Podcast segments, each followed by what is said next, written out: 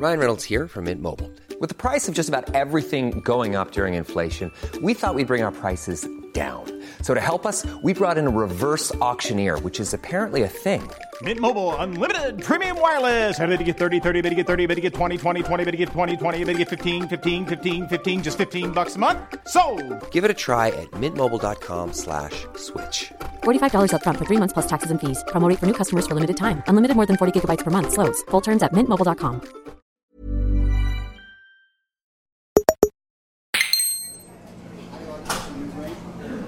¿Qué tal, Alex? ¿Cómo estás, Javi?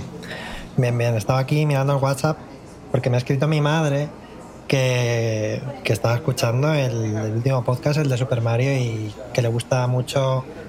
Me he puesto literalmente, la chica esta, Elena, habla muy bien. O sea, que, que sepas que Bueno, son hechos, solo hechos es lo que dice. El caso es que mi madre, que normalmente no juega videojuegos y tampoco es que vea todas las películas que salen, y aún así le encanta escucharnos. Yo entiendo que un poco es porque así se siente más cerca de, de su hijo, ¿no? ¿Tú tienes familiares que escuchen también el podcast o qué? Yo con mi familia lo, lo doy por perdido, sinceramente, no por nada, pero siempre me pasa eso de que mi padre todavía cuando me pregunta sobre los trabajos que hago es como, bueno, ¿y el vídeo ese? Y yo, ¿cómo que vídeo? Papá, que hago videojuegos, no vídeos. En plan, piensa que, que soy cineasta o algo así.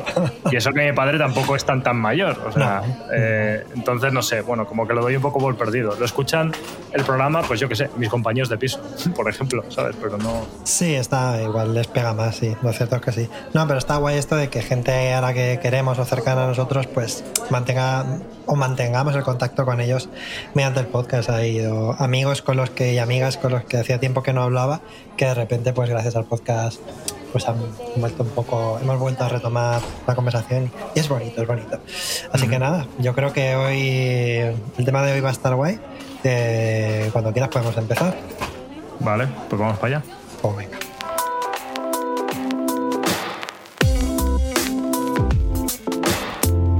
Continental breakfast. Yes, from 6 a.m. to 10 a.m. Muy buenas y bienvenidos a un nuevo Desayuno Continental, el podcast semanal en el que hablamos de objetos culturales, pues tales como cine, series, videojuegos, cómics, etc. en la plataforma Splendid. Yo soy Javier Román y me acompaña una semana más Alejandro Cáceres. ¿Qué tal, Alex? ¿Qué pasa, Javi? Pues nada, súper bien porque estoy muy cómodo para variar porque el tema que hemos elegido para esta semana me viene como anillo del dedo y además es casi como una excusa para continuar parte del trabajo que estoy haciendo estas semanas, así que vamos, no me hace falta ni preparármelo. Sí, en cierto modo, por eso se me ocurrió proponértelo, porque sé que estás investigando sobre el tema, sin darle más vueltas, ya lo, ya lo cuento. Hoy, eh, la primera parte, tendremos un poquito de actualidad, como siempre, y en la segunda parte vamos a hacer, vamos a hablar un poco sobre obras de terror que nos gustan, que nos han marcado, que nos parece interesantes compartir. Hay muchísimo de lo que hablar. Entonces, esto será un primer volumen.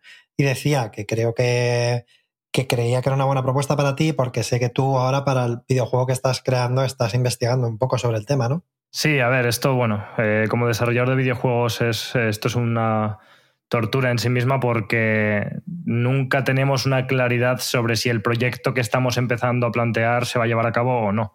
Estamos siempre dando un poco palos de ciego, pero, pero bueno, ahora mismo parece que hay cierta claridad y esperemos que así sea y, y sí, estamos a tope con el terror.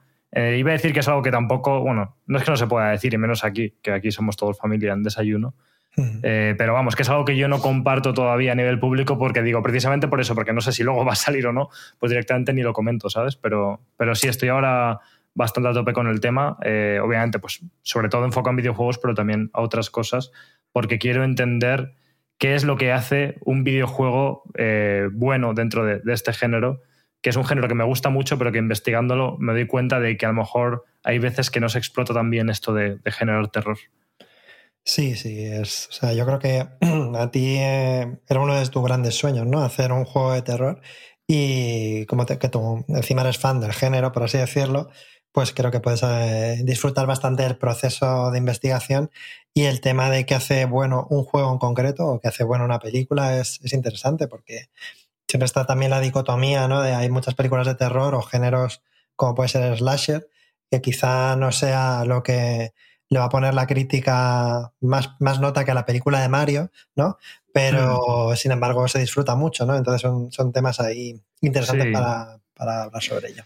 El caso es que ese es un punto, ¿no? Porque normalmente, por ejemplo, en el caso de los videojuegos, eh, sí que de un tiempo atrás como que el género del, concretamente survival horror, estuvo como de capa caída y no se hacían muchos juegos.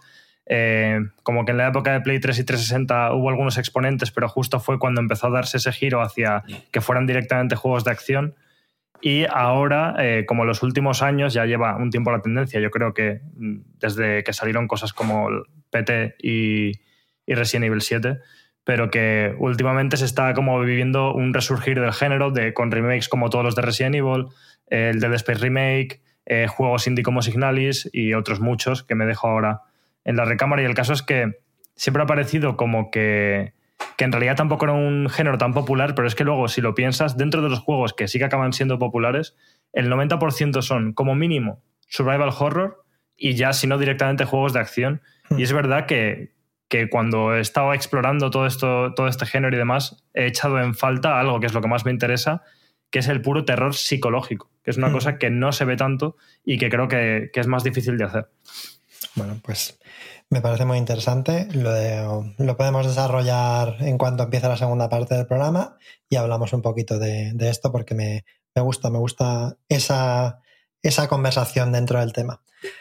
Vamos a hablar un poquito de algunas cosas, no sé, que han pasado esta semana. Eh, quería empezar que, porque en el Telegram de Desayuno Continental, por si no lo sabéis, en el Club Splendid, si decidís apoyarnos, eh, podéis eh, participar. Entre otras cosas, tenéis, bueno, tenéis el Bermud, que, que es una sección extra que hacemos en Desayuno Continental con un, ratito más de podcast, pero también tenéis, por ejemplo, acceso a un Telegram en el que estamos nosotros y estamos ahí todos los días hablando con, pues, con la gente que nos apoya y siempre salen temas muy interesantes, hay mucho respeto, ya hemos hablado muchas veces de, de lo que mola la comunidad de, de Desayuno Continental en, en Telegram y esta semana se ha hablado a raíz de lo de la película de Mario que hiciste un comentario sobre si mm, te parecía un poco raro la manera en la que se mostraba la familia de Mario, si era un poco cliché, un poco incluso cercano a, la- lo racista, ¿no?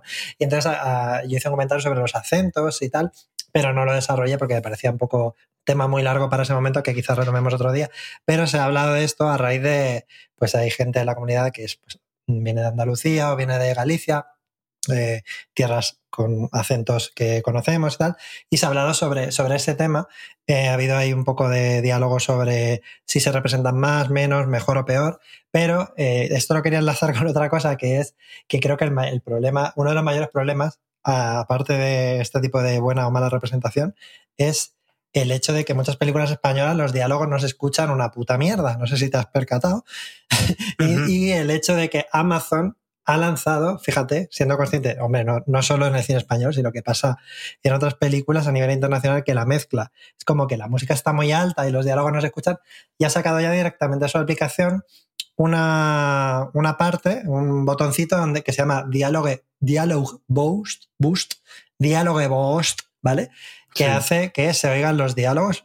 Puedes elegir opción eh, más aguda, más medios, más graves, eh, porque no soy una puta mierda. Y en concreto, no es por meterme con el cine español, pero es que esta semana había un artículo en la, en la web del Mundo Today que, se- que el titular era Un hombre que susurraba porque estaba fónico acaba protagonizando una película española.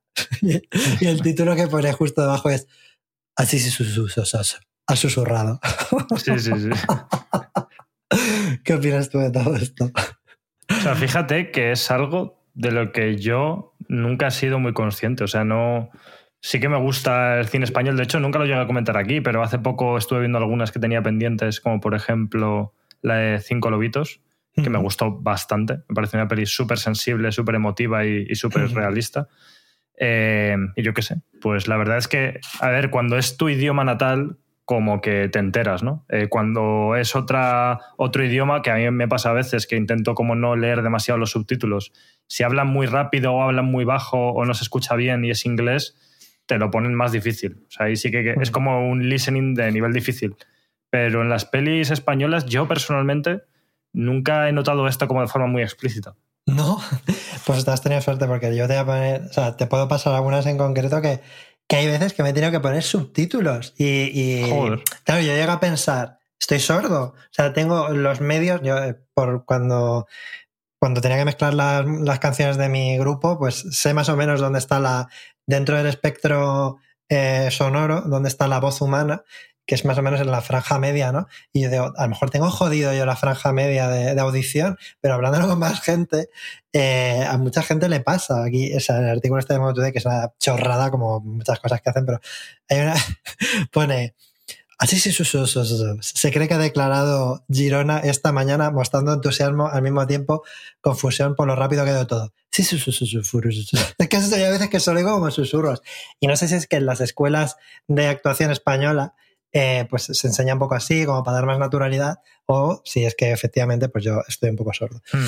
Pero bueno. No, pero a ver, yo creo que si se ha hecho un artículo del Mundo Today es como la prueba del algodón de que efectivamente salga del conocimiento popular. Porque en teoría tiene que ser una noticia que haga gracia a todo el mundo. Entonces, Sí, supongo sí, que soy yo, pues que yo qué sé, tengo sentidos vampíricos y escucho muy lejos, no sé. O que no has visto a lo mejor ciertas películas concretas en las que pasan estas cosas. Pero es que, Pero bueno. Bueno, el- cuando estuve investigando para hacer un juego que se quedó en el tintero sobre la guerra civil, anda que no me vi pelis españolas sobre ese tema, que hay bastantes, están algunas mejor que otras, y de todas las épocas, ¿eh? Y me vi a lo mejor el mismo verano me vi 15 pelis, y es que Sí, sí. me habría dado cuenta si hubiera sido tanto el nivel como para tener que poner unos subtítulos. Ya, ya, ya.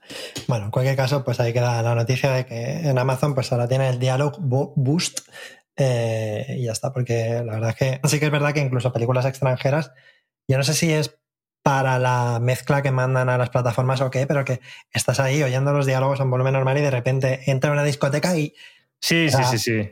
O sea, eso sí que te digo que sí, que sin hacer la distinción más específica entre películas españolas y extranjeras, mm, sí que hay películas que me ponen de los nervios que pase eso, de que yo eh, quiero tener el volumen alto para escuchar bien las voces y de repente pues eh, suena la banda sonora y me pego un salto y me agarro la lámpara. O sea, sí, sí que pasa. Sí, sí, sí.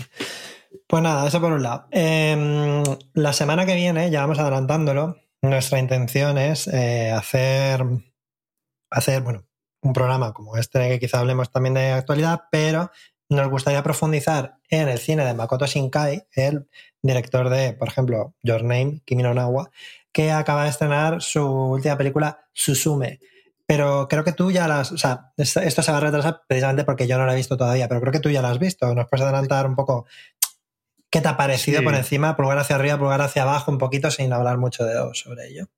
Sí, justo fui el domingo pasado a verla. Eh, tenía muchísimas ganas porque adoro este director. Eh, sí que es verdad que, bueno, creo que esto lo, lo vamos a desarrollar cuando hagamos el programa, eh, pero no salí especialmente contento. Lo que no quiere decir que sea tan simplista como decir que la peli me parece mala, Sino que simplemente eh, creo que no termina de aterrizar algunas cosas. En mi opinión, creo que tiene algunos problemas, pero ya para desarrollar en concreto qué problemas son los que les veo, pues mejor que lo hagamos en el programa correspondiente. Pero vamos, eh, aún así, una cosa que sí que puedo decir, y no es spoiler de ninguna clase, es que a ti te va a gustar, al, mismo nivel al que me gustó a mí, en el sentido de que de ciertas cosas que me gustaran, no de que la peli Sí. me parezca como la mejor o la peor, en el sentido de que cada vez este director profundiza más en una mejor representación de Japón, en sus detalles, en la parte slice of life, en los entornos, en la cocina, en todo, a, unos niveles que es tan bonito que, que me pasa un poco como la peli de Mario, que casi por eso ya me parecía buena, pero la peli de. Mario en conjunto me pareció mejor. Eh, pero bueno, eh, mejor en cuanto a lo que la peli se propone y cómo yo valoro a esa peli en su contexto. Sí, si sí, cojo sí. la peli de Makoto Shinkai y la valoro en su contexto, pues tengo algunos problemas con, con ella, pero lo hablaremos la semana que viene. Vale. Quiero saludar aquí al amigo Alberto Corona, que nos visitó, por ejemplo, para hablar de los Oscars, porque no he oído hablar todavía mucho a casi nadie de, de la película de Susume, pero he visto en Twitter que él eh, se ha emocionado mucho y le ha encantado. Fíjate, sois opuestos. Él odió la de Mario, a ti te gustó, y, y tú, esta no te ha gustado tanto y él la ha llorado. Así que o es interesante que aquí haya esta disparidad de, de opiniones. Me gusta, me gusta. Podemos Mm, que se escuche el siguiente programa, que ya verá. que, que me, le voy a poner las pilas. Muy bien. Em, quería comentar, tengo un par de cositas más aquí, pero como no quiero, no me quiero extender, creo que una de ellas la vamos a dejar para Bermud. En caso de que no nos dé tiempo de hablar de todo el terror que queremos hablar, pues quizá nos extendamos más ahí. Y en caso de que si nos dé tiempo, quizá hablemos del Indie World que hubo ayer de Nintendo. Para quien no lo sepa, Indie World es un, es un, vídeo, por así decirlo, que publica Nintendo de vez en cuando, en el que hablan de los próximos juegos indies que van a sacar en, su consola. Y eh, tiene también la característica de que siempre son equipos de todo el mundo que salen ahí personalmente en el vídeo, hablando muchas veces en su propio idioma y está guay por ese sentido. Y más guay todavía porque eh, esta vez nos ha tocado a un equipo español, que es la gente de, Game Kitchen, que, mm, que, presentaron, que mostraron el primer tráiler de Blasphemous 2. Así que, bueno, si te parece bien, esto lo dejamos para el Vermus y da tiempo. ¿Te parece bien? Sí, sí, yo, bueno, no voy a decir mucho porque creo que ya no voy a declarar cosas sobre todos estos eventos digitales en general, pero también es verdad porque creo que me tengo que callar, no ni siquiera porque no quiere decir cosas malas o buenas, sino porque en realidad es que no me doy cuenta que ni siquiera soy a lo mejor el público normal para ver este tipo de contenido.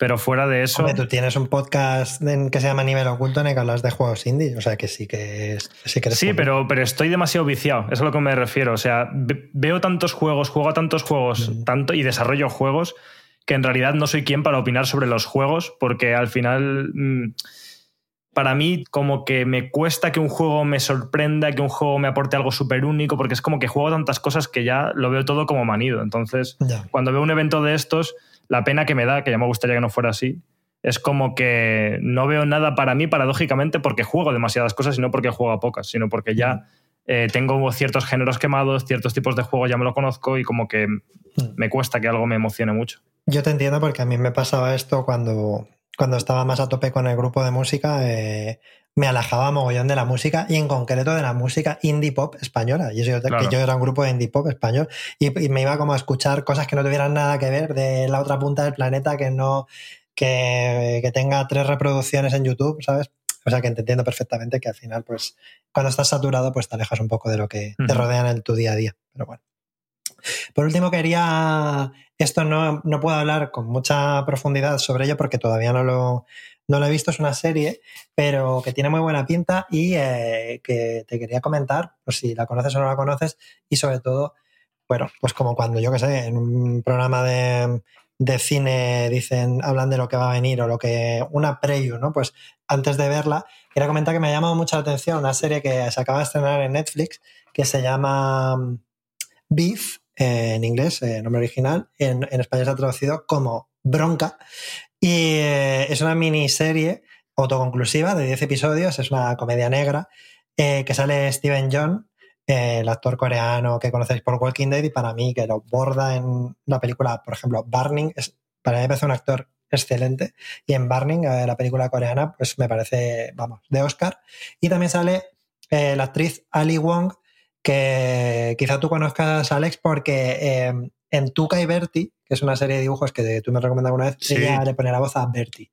Entonces, pues no lo sabía. De hecho, esto es lo que me termina de vender la serie, porque sí que había visto el tráiler en Netflix, no en mi casa, me he tenido que ir a la casa de mis padres para poder ver Netflix, porque aquí ya no tengo Netflix y aquí odiamos a Netflix. Sí. Pero me vi el tráiler a punto porque estaba viendo Terrace House mm. eh, y entonces dije, oye, pues esto tiene buena pinta, tal, me lo tengo que ver. Eh, luego me acordé que no puedo y me cago en su puta madre, ya está. Claro, eso es lo que quería decir, que si Netflix quiere que comentemos esta serie en profundidad, que nos tienen que pagar eh, y aceptamos simplemente que nos paguen la cuota de Netflix mensual a los dos. O sea, yo por lo menos, con que me paguen la cuota de Netflix, ya con eso me vale. Quería comentar también que, bueno, el director, bueno, el creador de la serie se llama Lee Sung Jin, que también es coreano y eh, creo que es de las primeras cosas que dirige, si no la primera, pero era guionista en Silicon Valley, que a mí personalmente me gusta bastante, también en Tuca y Berti o en Colgados en Filadelfia, y la productora que está detrás es a24,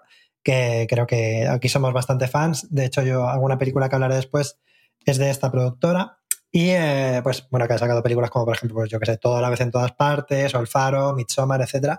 Eh, y por, contar un poquito de qué trata, eh, la sinopsis sería algo así como dos personas tienen, que son estos actores que os he comentado, o la actriz y el actor que os he comentado, dos personas tienen un incidente en la carretera y llegan hasta límites inimaginables para vengarse y hacerle la vida imposible al otro. Es como se convierte en una venganza interminable, del rollo pues eh, comedia negra.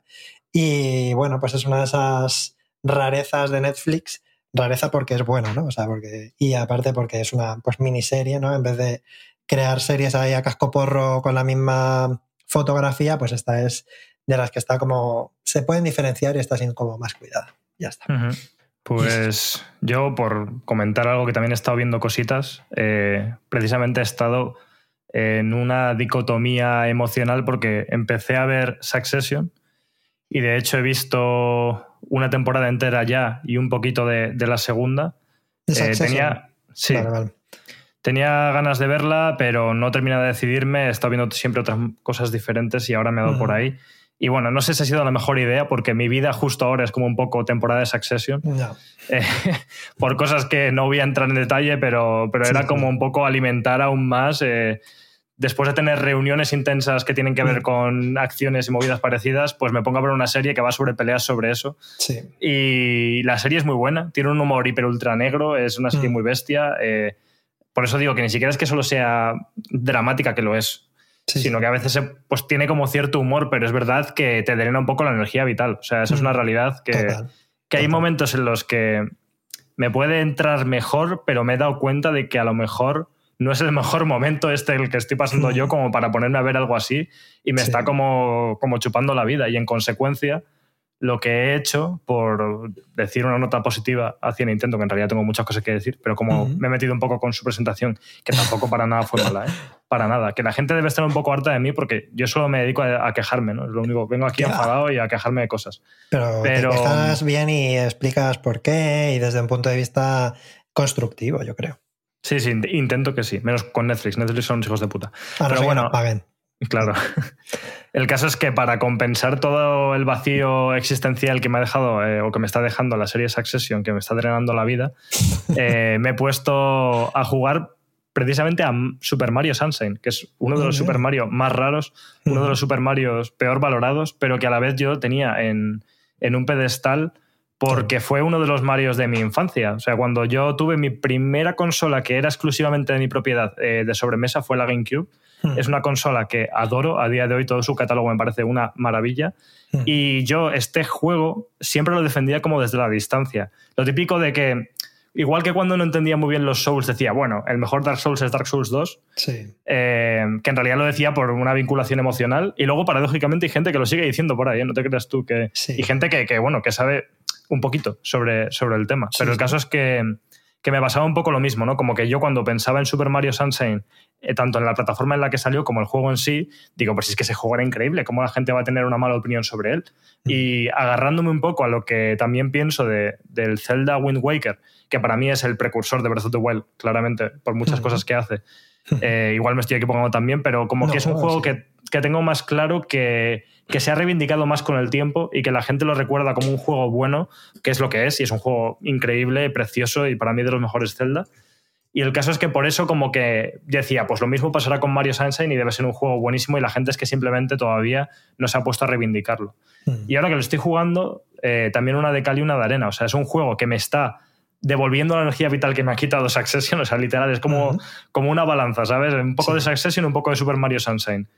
Lo digo completamente en serio. Eh, tenía hoy, por ejemplo, un día súper de mierda, estaba emocionalmente como muy agotado. Me he puesto a jugar una hora o menos, media hora al Mario Sunshine y te juro que es como si me hubiera tomado una medicina. Es que me encontraba mucho mejor después de jugar. Me lo creo, me lo creo. Y eh, pese a eso, sí que es verdad que entiendo perfectamente por qué es un Mario como menos valorado, porque es que no es muy bueno. No es muy bueno como juego, sí, pero como lugar eh, que visitar casi, porque es un juego en el que Mario se va de vacaciones, pues como sitio al que irte de vacaciones con Mario, creo que es un juego súper guay. Y a mí, al menos ahora mismo, es que me está además enganchando, porque le estaba jugando como excusa para dedicar ratitos sueltos y sin embargo mm, me encuentro volviendo a él y jugando y jugando.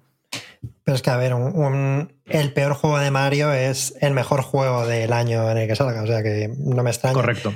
Y quería, quería comentar lo primero que lo de Wind Waker, rápidamente, que lo de Wind Waker no es ninguna tontería porque no sé si, sabrás que ya estaba dirigido por Eiji Aonuma, que es el mismo director de Breath of the Wild, con lo cual ahí ya está el mismo autor detrás. Pues fíjate que no lo sabía porque Sí. me viene de una época en la que no sabía quién hacía nada, ¿no? Entonces Claro, nunca, claro. lo, nunca me dio por mirarlo, pero ahora que lo dices, refuerza mi argumento. Me lo Sí, creo sí, más. y también refuerza que ella Onuma es una de las mejores personas sobre este planeta Tierra.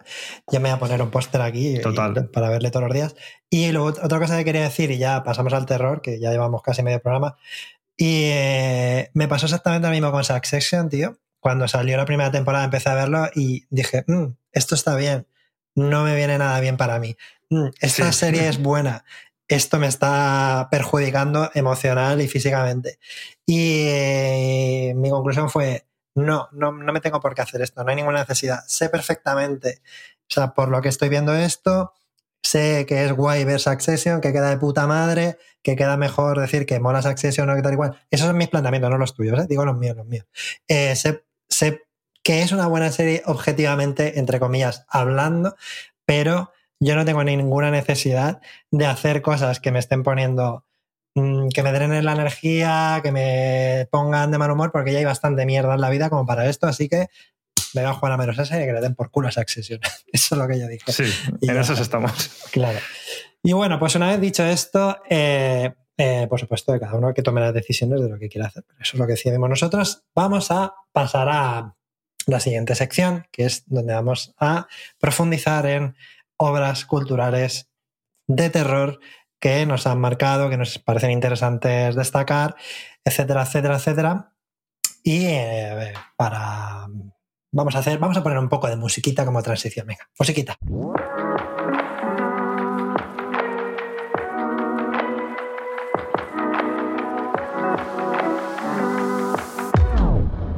Pues ya estamos aquí en la segunda parte del programa. Eh, yo, Alex, tengo aquí preparado tres cositas y algunas de estas son eh, envenenadas porque es una, pero en verdad son varias. Entonces, eh, no sé, ¿quieres empezar tú, por ejemplo? Eh, ¿Estás preparado para, para- para empezar o prefieres que empiece yo? Voy a empezar porque voy a empezar con una de las cosas que son- sí que son súper obvias, pero creo que precisamente por eso a lo mejor merece comentar. Y además es, en este caso, una película Sí. que yo a día de hoy todavía no he visto. Y creo que precisamente eso para mí es lo que hace que tenga tanto peso como, como obra de terror y que por desgracia en este caso me marcó para mal, porque estoy hablando Ah, de sé. El Exorcista. Ahí está, ahí está. El Exorcista, bueno, la, la película original, eh, que no me acuerdo mismo de qué año es, del 73. Te lo busco mientras que vas hablando si quieres. Pero bueno, eh, el caso es que no he visto esta película, 73, sí. efectivamente, del año 73. eh, porque nunca olvidaré cuando era pequeño y estaba, bueno, iba al videoclub a alquilar VHS y alquilé un VHS que para nada era dedicado a mi edad, que era la película de South Park. Eh, y el caso es que, que, bueno, pues me senté con mi hermana a, a ver la película, metimos el VHS y casi como si de una cinta maldita se tratase, lo primero que salió, que encima era VHS, ¿no? Ahora que se coge mucho la estética del VHS para hacer cosas de terror, porque el VHS como que da sensación de que da mal rollo, Sí, pues esto era un VHS de verdad. Típico de la pantalla en blanco ahí, Sí, sí. metes el VHS, el sonido de la cinta empieza a reproducir y lo primero que sale es un tráiler de la película del exorcista. Que es una cosa que, claro, Manda huevos, dices, ¿eh? Aunque sea South Park que es para adultos, pero al final es una película de dibujos animados que sabes que van a ver muchos niños también. Pero bueno. o sea, South Park probablemente sea eh, la mm, serie de animación menos para niños que existe, en el sentido de que con los Simpson todavía puedes decir, bueno, No, no, a lo sí, mejor claro. algunos niños lo ven, pero bueno. Y sin embargo, ya digo, o sea, por supuesto que los niños ven South Park, en tanto que los niños ven todo lo que esté prohibido. Es una cosa que, está. que aquí hemos hablado alguna vez y, y Mm. casi por definición es así. Eh, de hecho, bueno, el juego de terror que estamos desarrollando también está en mente que lo van a jugar niños, pero bueno. Mm. Dicho eso, eh, pusimos el, el VHS, comenzó este tráiler que yo no me esperaba para nada. De hecho, ¿cómo es esto de que en los VHS había trailers de películas? Si lo suyo Sí, es que metas el tráiler y veas la película. O sea, digo, No, no, no, VHS no, eso claro, en todos los VHS había, o sea, en los de, yo, en los que estaban en los videoclub, en todos, en los que te comprabas tú no estoy seguro, yo creo que sí, porque yo tampoco compraba tantos, o sea, me compraban tantos, pero los de Disney y tal, yo creo que sí que tenían trailers de películas de Disney y tal, pero sí, sí, todos tenían sus... Claro, es que ahora que lo pienso en perspectiva es curioso, porque me extrañaría que los que te compras para casa tuvieran. Eh, pues sí que me acuerdo, por ejemplo, que lo comentamos en el programa anterior, que en realidad eso sí que era comercial, no era de videoclub. En los VHS de Dragon Ball venían anuncios de Resident Evil 2 y de Metal Gear Solid de la Play 1. Pero bueno, no sé, me, me parece como en perspectiva raro que tú te comprases algo con tu dinero para tener en tu casa y que te pusieran anuncios, ¿no? y además el anuncio que te pondrían del exorcista seguramente era de la versión remasterizada o alguna cosa por el estilo, porque obviamente no te compraste, o sea, no alquilaste South Park en 1974. No, no, no, no soy tan mayor. Claro, era una versión, y aparte que no, no sería posible seguramente los, los videoclubs, pues yo que sé, en aquella época tal, pero que seguramente pues hubo, eh, creo recordar que hubo una versión remasterizada que metían escenas que no habían metido en la película original porque eran demasiado jodidas. O sea, en plan, sobre todo una, escena de exorcista en la que creo que a Car, creo que se llamaba Carrie la, la niña, no me acuerdo, pero que le metían y le hacían unas pruebas médicas muy jodidas, en plan tax y tal, que eran, fíjate, no era como terror puro, sino era terror de lo jodido que lo pasaba la, la niña. Y creo que en concreto también un plano en el que la niña bajaba haciendo el pino puente unas escaleras que yo me acuerdo que ese tráiler, era, ese tráiler que tuviste, yo también lo vi, también me dejó jodido también, claro, obviamente. Mm. Claro.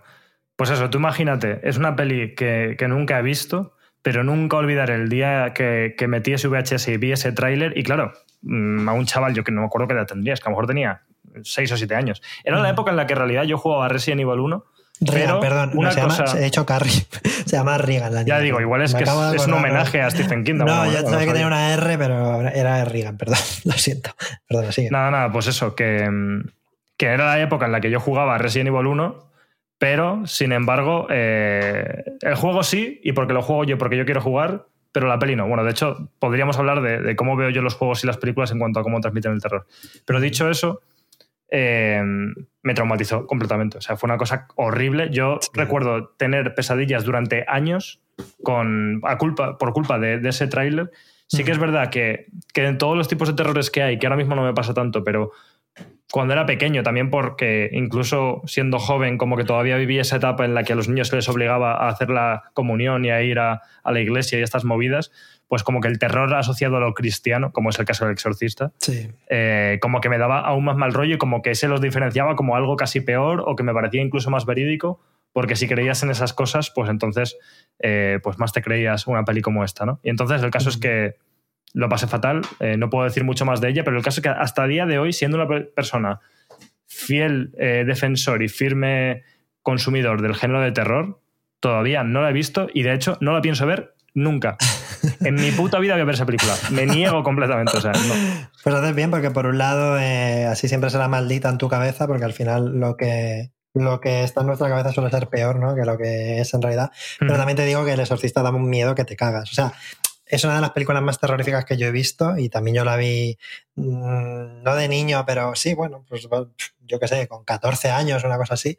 Y, eh, y lo pasé mal y me pareció una película muy mal rollera, pero, pero no en plan como otras películas de terror que simplemente buscan epatar. Una película realmente que tú sientes que estás viendo algo jodido que no deberías estar viendo. O sea, te sientes como ah, después de ver esta película el que va a estar poseído voy a ser yo y, todo va a salir mal y esto es una puta mierda. O sea, te genera un malestar eh, auténtico la película y me parece por, eso una muy buena representación de y una buena manera de empezar y de hecho creo que también hay como muchas cosas malditas asociadas a la película pero bueno eso ya claro entramos claro es que no sé mm.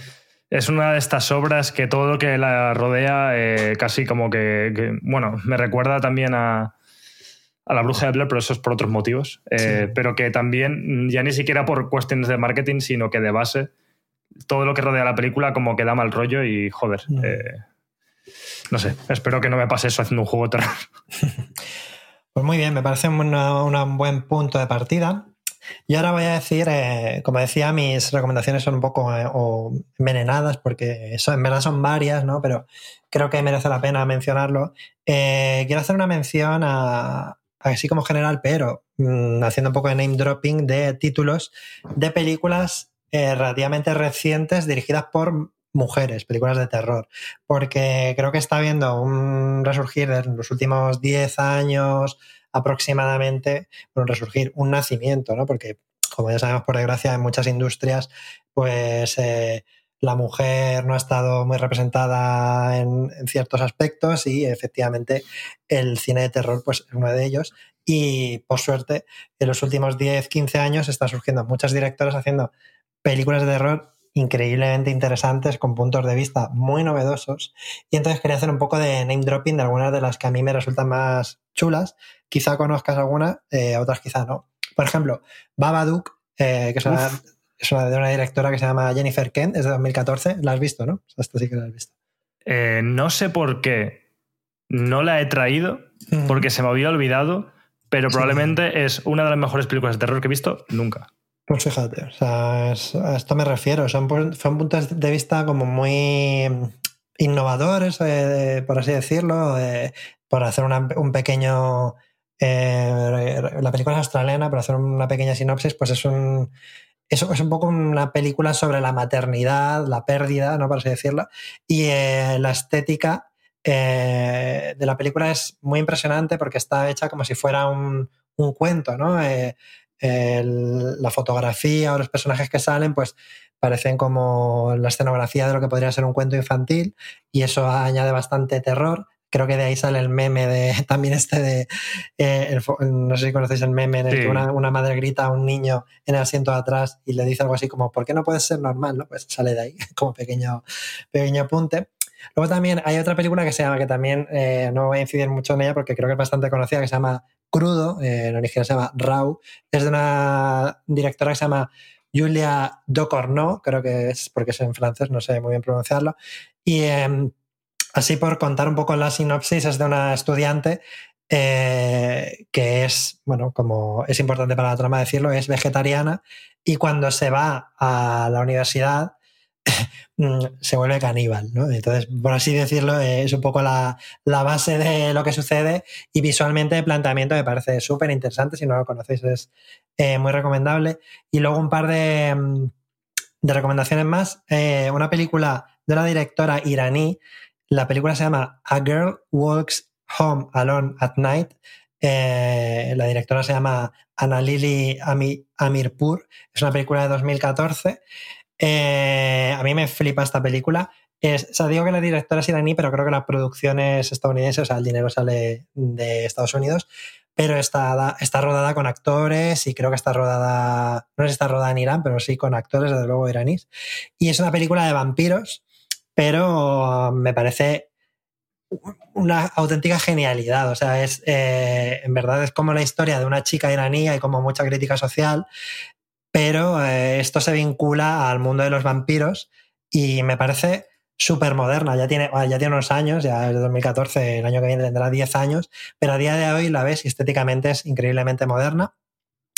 Y, eh, así rápidamente quería mencionar también The Invitation, eh, que es una película también dirigida por una mujer que se llama Karin Kusama, y es un planteamiento muy sencillito, que es simplemente pues, un grupo de gente que queda para cenar y genera unas, una situación súper, súper, súper tensas en, un solo escenario con unidad de tiempo y unidad de, espacio, por así decirlo, en muy pocos personajes. Y la última recomendación ya de, de cine de terror dirigido por mujeres es esta sí que es muy, muy desconocida y a mí me encantó. Es una película que se llama The Love Witch, dirigida por Anna Biller en 2016. Y es una película eh, que hace homenaje a las películas de terror tipo Yalo de los años 60 y 70, pero estéticamente es espectacular. O sea, es súper onírica, eh, tiene ese rollo misterioso de aquellas películas de los 60 y los 70 muy bien traído. La escenografía es preciosa y es, tiene un punto de comedia también, pero si le echas un vistazo, no, vamos, no, no vas a arrepentir. Es una película muy poco conocida, pero creo que está en filming y es francamente muy recomendable. The Love Witch. Y esa es mi recomendación, cine de terror hecho por mujeres.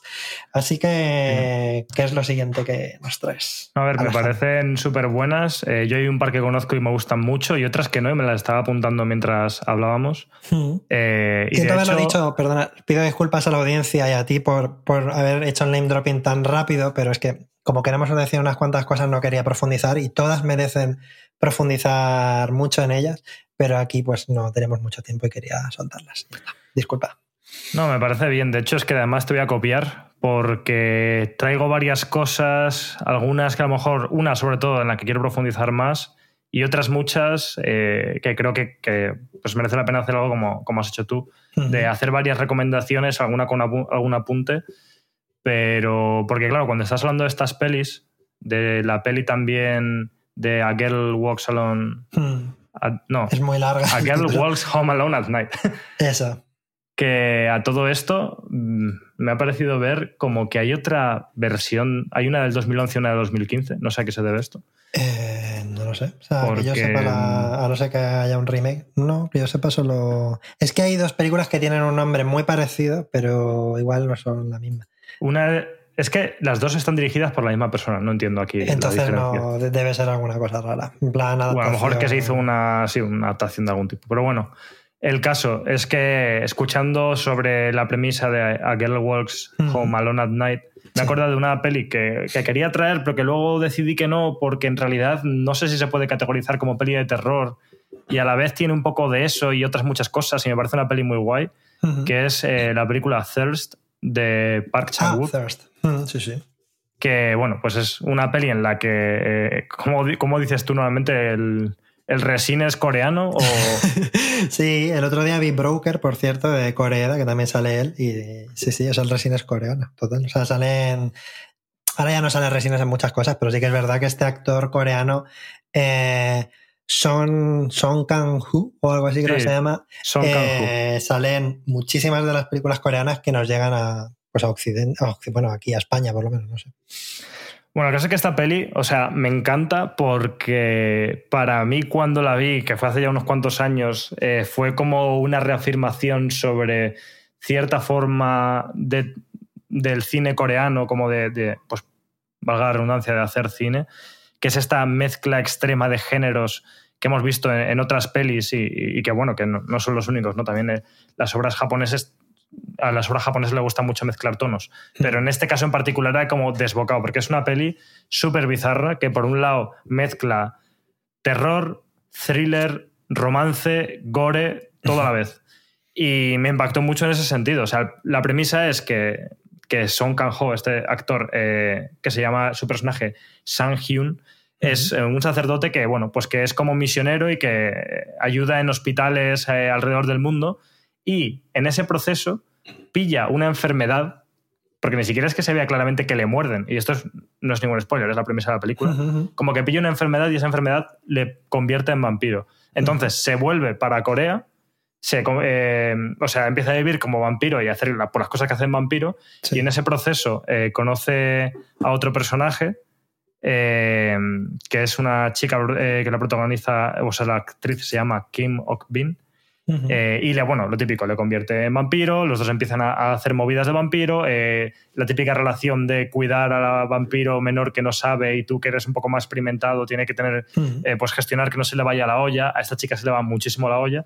Y es como, a veces es divertida, a veces es gore, a veces es romántica, a veces es, es un popurrí de narices, así que bueno, quería simplemente nombrarla, porque me ha recordado cuando has hablado de esta otra peli, me gusta porque, es una peli de, de vampiros muy poco ortodoxa. Y que mm, quería, yo no traigo ninguna, ya eh, digo que no traigo ninguna película coreana y es una cosa que quería, o sea que me parece genial que traigas una película de, de Park Chan Book, la verdad. Sí, mm. bueno, aparte que, bueno, no es para nada la mejor de este director, probablemente de las que he visto, no sé si sea la peor, pero es como lo que decíamos de los juegos de Mario, ¿sabes? O sea, que, que la peor peli de Park Chan-wook es bastante mejor que el 90% de las películas de su año. Ahí está. Eh, entonces, bueno, al final yo qué sé, pues la desarrollo un pelín más, tampoco es que haya mucho que decir, pero y tampoco sé si la cogería como representativa del mejor cine de terror que puedas ver, pero yo qué sé, pues aún así sí, pero está guay traer una peli de terror coreana que tiene ese tono, ¿no? Yo había pensado, por ejemplo, hablar de Train to Busan, eh, que también sale el resines coreano, pero he pensado es que Train to Busan ya la conoce todo el mundo, ¿no? Pero esta de Thirst sí que me parece guay traerla para porque no es tan conocida, me parece interesante. Estaba, estaba en filming, no sé si sigue estando, pero lo puedo comprobar en, un segundo. Eh, creo que ya no. Vale. No, efectivamente. De hecho, bueno, la, otra, la tuya tampoco está. O sea, no sé qué pasa que, en film, bueno, a ver, no, no puedo para siempre las pelis ahí. Es lo que. No, claro, claro. ¿Y entonces hay alguna más que quieras poner? Bueno, es verdad que, que, iba a traer alguna cosa más creo que voy a aprovechar para meter brevemente, porque tampoco se puede decir mucho sin spoilearlo, por cambiar un poco de tercio, eh, una historia corta de Junji Ito, del manga japonés, mm, que se llama The Human Chair, que a la vez tiene trampa porque es una adaptación de una novela del mismo nombre que es escrita por Edogawa Rampo, eh, y básicamente, o sea, me, encantó porque, a ver, Junji muchas de las cosas que hace, pues, pues ya sabemos cómo son. son es un enfoque del terror muy original, eh, muy guay, distinto, tiene un estilo de dibujo muy especial. Y es verdad que en este caso, pues tampoco se le puede atribuir la originalidad especialmente a Ito, porque al final es una adaptación de, otra historia.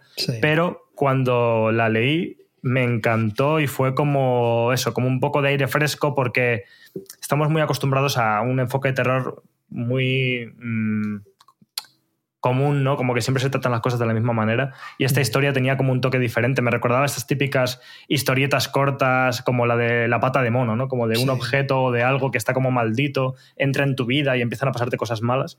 Como que ese tipo de género por decirlo de alguna manera, me gusta mucho. Y no se explota tanto. Y bueno, eh, ya digo, no voy a desarrollar mucho porque al final es un poco spoilear la historia. Es una historia súper corta que la podéis encontrar en algunos recopilatorios de, de historias de Junji Ito, pero va de que, de que una escritora que tiene problemas de espalda va a una tienda de sillas y se compra, bueno, de sillas eh, barra sillones y eh, pues compra un, mueble para solucionar estos dolores y un señor o un chaval un poco extraño eh, le vende una silla con la premisa de que la que escoja le cambiará la vida. Y bueno, se lleva, se lleva bueno, este sillón a su casa y empiezan a pasar cosas. No voy a decir nada más, pero me encantó y la recomiendo muchísimo. Yo estoy mirando imágenes en, así en Google Imágenes y da, da mal rollito, la verdad. No veáis cosas, porque a ver si te va a spoilear. No sé si habrá imágenes que spoileen, pero igual. bueno, que le he hecho un vistazo, pero da, da, mal rollito. Sí, sí, sí. Sí, sí, Junjito es, eh, me parece muy guay que lo traigas aquí también, porque, porque es un representante muy chulo ¿no? del terror en el, en el manga y me parece muy bueno. Em, otra recomendación es estas envenenadas múltiples. Yo quería hablar de y recomendaros al, director Ty West, que es un director, guionista y también es actor em, americano. Eh, que la verdad es que para no ser, no es muy mayor, tiene cuarenta y pocos años, pero ya ha dirigido bastantes películas y yo honestamente todas las que he visto suyas me gustan bastante. Eh, Ty West eh, tiene quizás algunas de sus películas más conocidas hasta ahora eran The House of the, House of the Devil, que mm, está ambientada en los años 80 y sale Greta Gerwig, por cierto, no es protagonista, pero sale. Y es, em, es una película que tiene este rollo de, precisamente esas películas ochenteras, pero no slasher, sino de estas películas, es que tiene, tiene ese tono que creo que es algo que consigue él muy bien en todas sus películas, de que suceden en sitios pequeños, eh, como medio aislados, y parece que los personajes eh, son las únicas personas que hay en el mundo. Genera esa soledad y ese ambiente muy bien. Y es eso, es, como un terror, eh, pues un poco el terror, las películas de terror comercial de los 80, ¿no? Eh, Halloween, La Matanza de Texas, etcétera, etcétera, pero hecho en la actualidad, o sea, pero con una estética muy lograda. Es al mismo tiempo muy fiel con el original y al mismo tiempo bastante moderno, House of the Devil en concreto. Pero eh, es la otra característica que tiene este mm, director es que se adapta, o sea, es como muy de homenajes, como por ejemplo Tarantino, ¿no? Que le encanta homenajear en sus películas, y hace homenajes muy bien hechos y muy fieles. En otras películas suyas, eh, como The Innkeepers, que también me gusta mucho, es otra película como de Casa Encantada, ¿no? Está, eh, los personajes principales son dos empleados de un hotel y eh, digamos que tienen que cuidar un hotel que está ahí medio abandonado a mitad del campo y suceden cosas y tiene humor y terror a partes iguales. O sea, tiene bastante humor y luego de repente te mete terror, que es lo que te pilla de imprevisto y te pega la hostia y, te sorprende. Pero en, en sus dos últimas películas, que se han estrenado hace muy poco. La última la vi en la, última edición del Festival de Sitges, y de hecho la presentó él mismo ahí. Se llaman X, o sea, X y Pearl, sea, Perla, em, son como dos películas que van unidas porque son, están protagonizadas por el mismo personaje en diferentes épocas de su vida. La primera que salió se llama X y es... Eh, está ambientada, o sea, no os voy a contar por qué ni nada por el estilo, pero es una película que está ambientada en los, los años 70 y tiene este toque más slasher. Y la segunda, eh, Pearl, está ambientada en los años 20 y imita de una manera magistral la estética de los musicales tipo Sonrisas y Lágrimas, eh, etcétera, este tipo de musicales clásicos de, Hollywood, con esa misma, paleta, esa misma paleta de color, ese mismo tipo de planos, la escenografía, tal. Em, y esta, en ambos casos están protagonizadas por eh, la actriz Mia, eh, a ver si me he equivocado, igual que me he quedado antes. Mia Goth, ¿no? Mia Goth, sí, exactamente. Que es, o sea, los papeles de que hacen estas dos películas son tremendo, sobre todo en Pearl. Lo que quiero contar es que yo vi primero Pearl, que es la segunda película que, se que salió, y supuestamente eh, tienes que ver primero X, y yo las vi en orden inverso y me funcionaron increíblemente bien. Así que ven las, las dos en el orden que os dé la gana, pero fijaos, yo os recomiendo el orden malo. Os recomiendo que veáis primero Pearl y luego X porque Pearl es mejor. Entonces vais a verla, vais a flipar, os va a encantar tanto que luego le vas a perdonar a X que no sea tan buena. Mm, y, el tipo de personaje que desarrolla Ty West en estas películas, el personaje de Pearl, Pearl es el nombre de la protagonista, es increíble, o sea, icónico. O sea, es uno de estos personajes que para mí tiene que pasar al, al Hall of Fame de los personajes de terror como pues Freddy Krueger o Jason o cosas por el estilo, porque es absolutamente icónico y sobre todo se desarrolla en, en Pearl. Y quiero contar la anécdota de que el propio Ty West, cuando presentó Pearl en IN Sitches, contó, que luego no lo he visto en ninguna entrevista, supongo que lo habrá contado más, pero allí contó que estas películas se rodaron eh, durante la pandemia. Se fueron a Australia porque era el único sitio donde podían rodar creo que era Australia, ¿eh? igual estoy metiendo, me estoy tirando un triple, pero vamos a decir que es Australia, ¿vale? Em, entonces, rodaron, cuando iban a rodar X, llegó Mia Goth allí, a Australia, y no, no podían rodar porque tenía que hacer cuarentena durante un mes, ¿vale? Entonces, durante ese mes, eh, Ty West y Mia Goth se hablaban solo por internet, por Zooms y tal y cual, y durante ese tiempo juntos escribieron Pearl durante ese tiempo de, cuarentena, el mes que estuvieron ahí. Y entre los dos escribieron el guion, claro, ella estaba más involucrada en el guion de este personaje en, la, en Pearl que en X y se nota mogollón porque el desarrollo luego del personaje es brutal. Y nada, pues ahí os dejo en general la, recomendación de Ty West y en concreto la de esta... Y más pasa una trilogía, de hecho, va a haber otra tercera película, ahora mismo no recuerdo el nombre, pero sí, se va a llamar Maxine. Y, y bueno, pues eso, que va a ser una trilogía, pero de momento hay dos y os las recomiendo. Yo, de hecho, he visto X y no he visto Pearl. Ah. Y X no me flipó. Ah, que sí? Eh, entonces, claro, no me motivó a ver Pearl. También es verdad que no tengo Pearl a mano, que también es verdad que mm. puedo encontrar la forma de acceder a ella fácil, pero... Para mí X es la peor película que ha hecho Ty West, te lo digo así. vale, pues entonces que el resto son buenas, ¿eh? porque quiero decir, dentro de que no me flipó, veo las mm. cosas que pueden gustar, o sea, lo entiendo. Sí. sí, sí, X a mí me gustó en el contexto de que conocía ya el personaje de Pearl. Si lo hubiera visto sola, Mm, no me habría gustado. Claro, claro. Eh, y bueno, pues te recomiendo que veas Pearl. Ahora, para mí lo ideal, a quien no haya visto ninguna de las dos, es que primero vea veas Pearl. Porque entonces X será una película buena porque ya vienes conociendo al personaje. Claro, mm. es que eso es lo que pasa, que que si bien están hechas para verlas primero X y luego Pearl, y tú viste al mm, revés, eh, me creo perfectamente que, sea mejor hacerlo al revés, porque si una mejora la otra, esa es Pearl a X, y no creo que X mejore Pearl. Entonces es como que, no sé, yo es que vi, ya digo, vi X, entendí pues la gracia, vale, la estética, el es un slasher súper clásico, mm. pero eso, correcta, ¿eh? ni siquiera ni buena ni mala, correcta. Me entretuvo, pero no me dejó como diciendo, no entendía como sí que había escuchado como cierto pues clamor alrededor de estas pelis, ¿no? Como defendiéndolas mm. como pelis chulas y tal. Y viendo X no lo entendí. Igual es que me falta ver Pearl y en ese sentido me lo apunto porque tengo te lo, digo, te lo digo ya. De hecho, si a mí me dijeras solo puedo ver una, te diría pasa de X. Y de hecho, en general, como dentro de la filmografía de Ty West, tan siquiera la, sería ni la tercera ni la cuarta que recomendaría. O sea, por- recomendaría antes, por ejemplo, The Innkeepers, que a mí Ujú. me, personalmente me gustó más. Pero bueno, ve Pearl. O sea, con que veas Pearl será suficiente porque verás, pues es un personaje icónico que se quedará en tu memoria para toda la Ujú. vida. ¿Qué me cuentas más? Bueno, Javi, pues ha llegado el momento. Eh, quiero decir, a ver, la gente que me conoce, pues podría haberme tirado tres horas hablando de cosas un poco más evidentes, o de Resident Evil, o de, mm, yo qué sé, si hubiéramos hablado de pelis más comunes, eh, El Resplandor, eh, El Alien, El Octavo. Pasajero, Qué incluso las Prometheus, que es buenísima. Buenísima. ¿Pensas claro. que es terror? Sí, claro, es terror. Prometeo, Sí, sí. buenísima. La metemos aquí.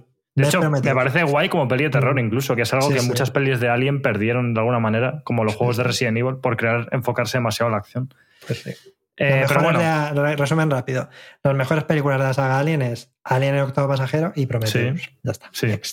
Y luego, ¿cuál era la siguiente Prometheus? Que no me acuerdo el nombre. Sí, la siguiente tampoco estaba mal, pero no estaba tan bien. A mí me gustó también. Sí, sí, a mí me No, gustó no- bastante. Sí, de hecho es una peli que da bastante da canguelo por, sobre todo por el personaje del prota. ¿cómo se llama? Sí, de mm, Michael Fassbender, ¿no? Eso El- es. Vaya personaje también, ¿eh? Ese también. Alien Covenant era la. Alien Covenant, sí. la bastante, sí, bastante bien, sí. Sí, sí. Probablemente sea, la Covenant me moló. mejor. Sí, sí.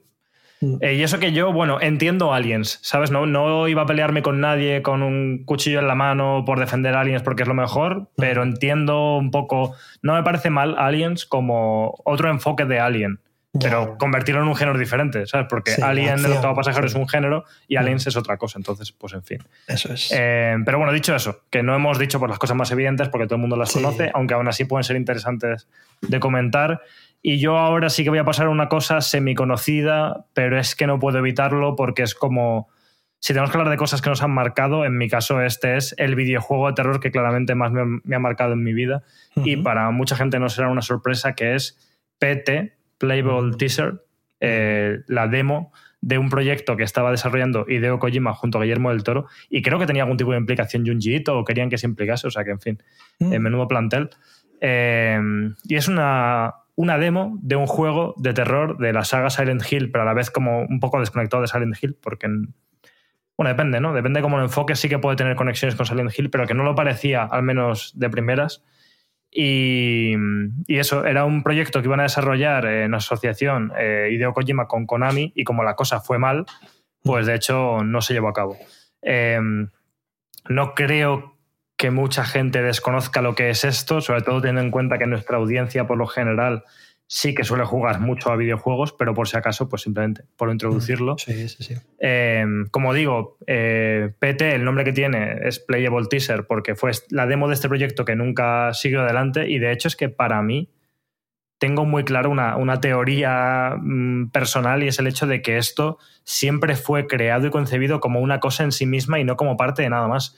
Porque es que de hecho no tiene sentido lo que hace PT escalarlo a un juego más grande. PT tiene sentido como cosa autocontenida y básicamente es un juego de terror en primera persona con gráficos muy realistas que sucede en el pasillo de una casa y sucede en el pasillo y nada más en el sentido de que es alguna suerte de pudiera parecer un bucle temporal pero no es un bucle temporal explícito como podría ser eh, yo qué sé eh, el día de la marmota como película sí. o Outer Wilds como videojuego de que cuando en el caso del día de la marmota cuando termina el día o cuando mueres empieza otra vez y en este caso en el de, en el de Outer Wilds pues lo mismo, ¿no? Cuando termina o cuando pasa un tiempo determinado o cuando mueres empieza otra vez el, el ciclo y aquí no, aquí es como que estás en, en un bucle mental más que, que, explícito sin saber muy bien dónde termina lo que estás jugando y el siguiente bucle que empieza, porque es un juego súper enigmático que prácticamente no creo que nadie sepa jugar de primeras porque no te dicen nada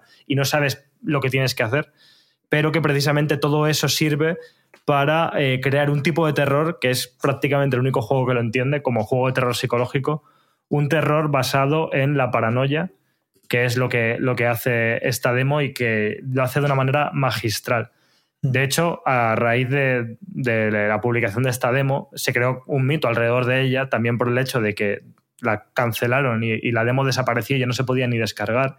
Y entonces ha llegado a tal punto que hay gente que, tiene la demo instalada en su consola y te vende la consola con la demo instalada más cara, solo para que, puedas acceder a este contenido que no se puede acceder a él de ninguna otra manera. O sea, que, se creó como toda una leyenda alrededor que a veces pudiera parecer casi hasta intencionada, ¿no? Como para, para atraer atención hacia el juego, pero por desgracia nunca se desarrolló y en principio nunca, nunca va a pasar. Por mucho que siempre haya rumores de que Kojima va a volver con PT y demás, no va a pasar. De hecho, ya han anunciado muchísimos nuevos proyectos de Silent Hill y este no es uno de ellos. Pero eso, em, el caso es que yo recuerdo, igual que me pasó ¿no? con, con el tráiler del Exorcista, que jugar a PT fue una experiencia, como encima jugador de juegos de terror así, porque estoy todo el día jugando, los conozco todos y me encantan, eh, pues obviamente yo me sentía 100% preparado para jugar a esto y no tenía ningún tipo de, reparo. Y lo jugué cuando yo todavía no tenía una Play 4. Me fui a casa de un amigo a jugar al juego, empecé a jugarlo, entré en este bucle maníaco que propone el juego y yo perdí un poco la cabeza en el proceso. O sea, siempre me acordaré que cuando volví a mi casa después de jugar a PT, todavía estaba asustado y emparanoiado estando en mi propia casa, lo cual es algo que nunca me ha pasado ni con una peli ni con un juego. Y creo que eso ya es como es buena representación de por qué PT es, es esta obra maestra, que además, como decía, ha creado cierta escuela. Hay mucha gente que ha intentado hacer videojuegos que, que son como homenajes a PT y a mí la sensación que me da es que nadie tiene ni idea ni entienden qué es lo que hace PT bien, porque ningún juego se parece a PT en lo que debería parecerse. Es como, bueno, mm. voy a coger una casa, que las casas como lugar eh, son un pilar del género de terror, pero por muchos motivos, pero no poner una casa y ya está hace que el juego sea terrorífico. O voy a poner a una señora con una bata blanca. No, es como que hay muchas más variables para crear una experiencia genuina de terror. Y creo que por las sutilezas que tiene, por cómo juega con tu mente, con tu cabeza, por cómo a veces rompe la tercera o la cuarta pared más bien, eh, intenta salir del videojuego y eso es terrorífico. De hecho, cuando se estaba desarrollando, había declaraciones de que pretendían conseguir tu número de teléfono o tu correo para llamarte por teléfono o mandarte mensajes, lo cual me habría parecido maníaco directamente.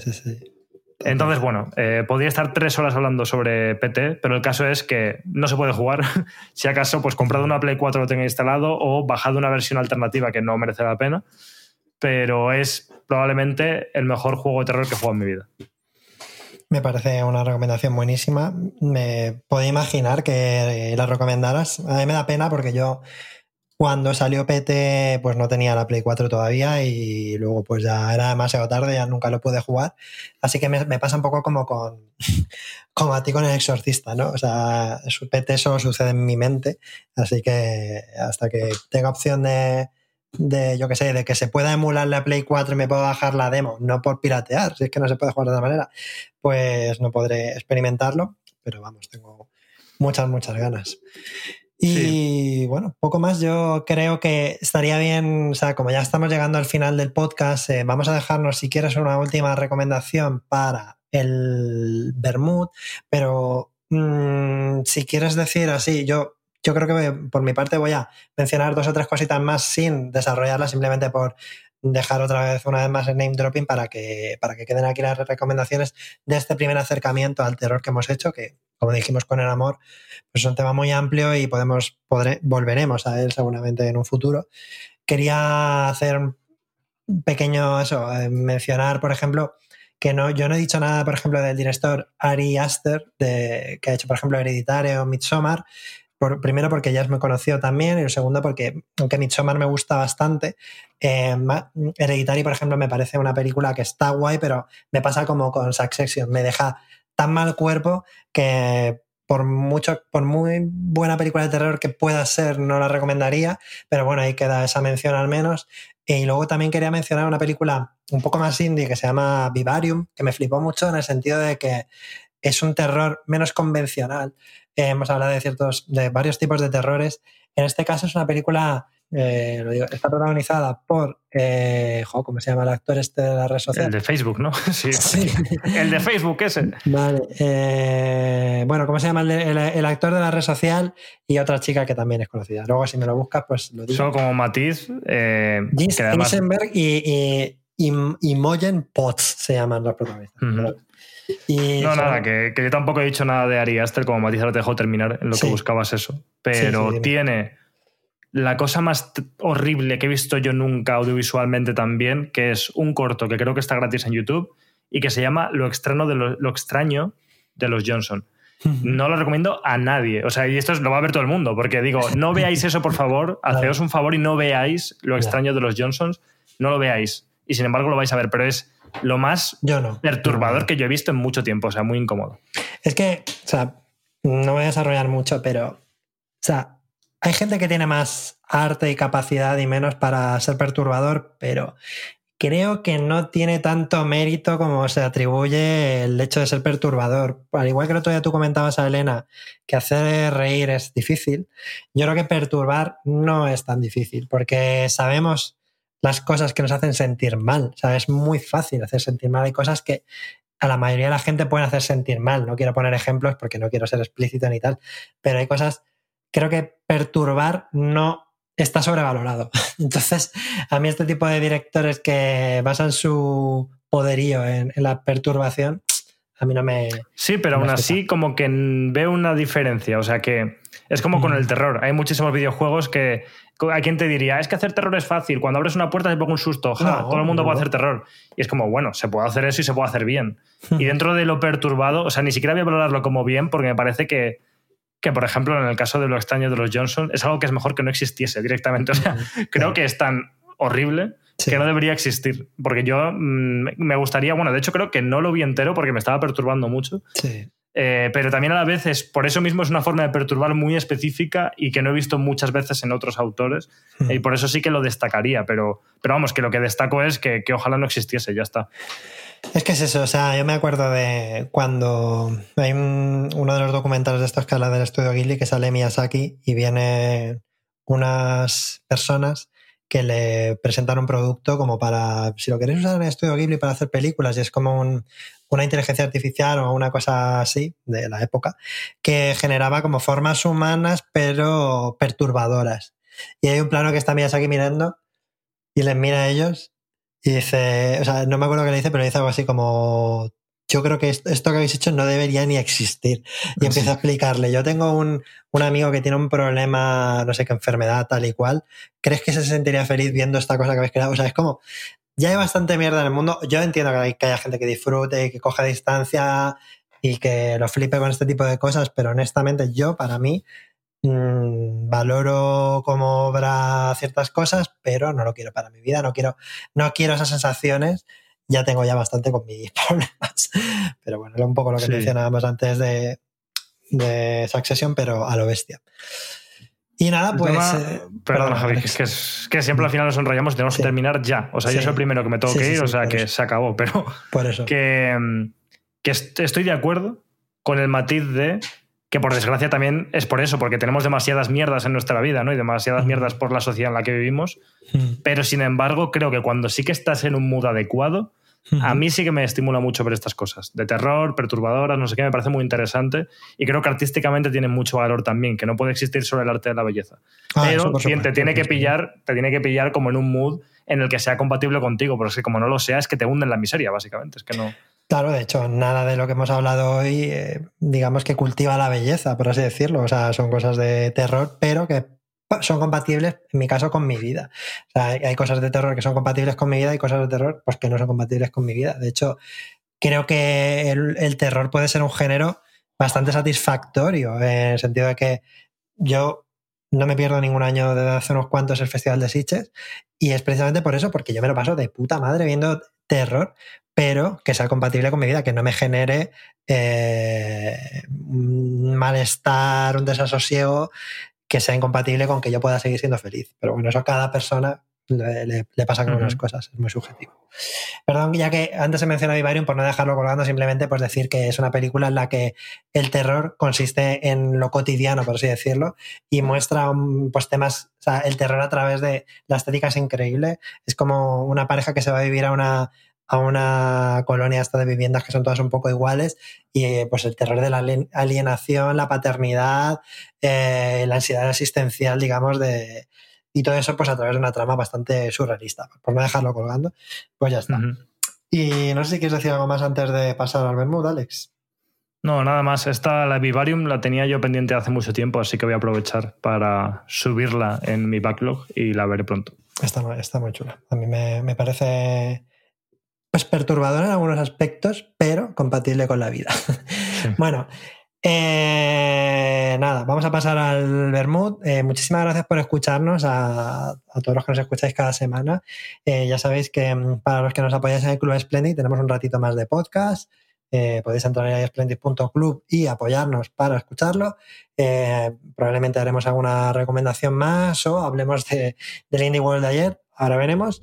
Y mmm, luego también quería decir que a los que no nos podéis apoyar o lo que sea, pues que muchas gracias por escucharnos en todas las plataformas tipo Spotify, Apple Podcasts y compañía.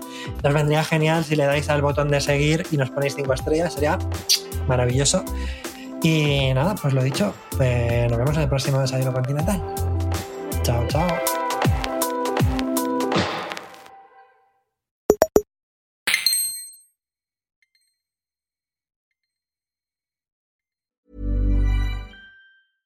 Ryan Reynolds here from Mint Mobile.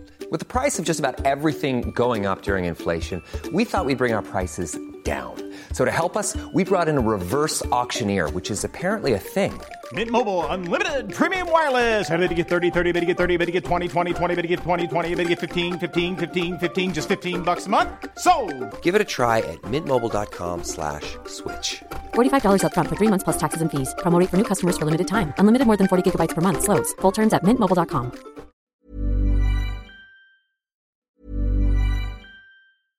Hello, this is Danny Pellegrino, host of the Everything Iconic podcast, and I'm here to tell you all about Splash Refresher because hydration is mandatory, but boring is not. Now, I love my water, but if I don't spice it up, I'm not going to finish what I took out of the fridge. That's why I love my Splash Refresher, which is flavorful, delicious, bright, hydrating, and zero calories. The wild berry flavor is my fave. No, wait, is the pineapple mango flavor my fave? You know what? All five craveable splash refresher flavors are my fave because they're so delicious. So get hydrated and enjoy it with Splash Refresher. ACAST powers the world's best podcasts. Here's a show that we recommend. The Real Housewives is a guilty pleasure for most, but if you're looking to not feel guilty about that pleasure, tune in to Everything Iconic with me, Danny Pellegrino, where I break down all the messy moments and behind the scenes antics of Bravo's popular franchise. And on Everything Iconic, I also interview celebrity guests like Kelly Ripa, Kiki Palmer, Drew Barrymore, Cameron Diaz, and more about their guilty pleasures, their past work, and so much more. So if you're pop culture obsessed and find yourself watching way too much reality TV like me, tune in to Everything Iconic with Danny Pellegrino wherever you listen to podcasts. ACAST helps creators launch, grow, and monetize their podcasts everywhere. ACAST.com.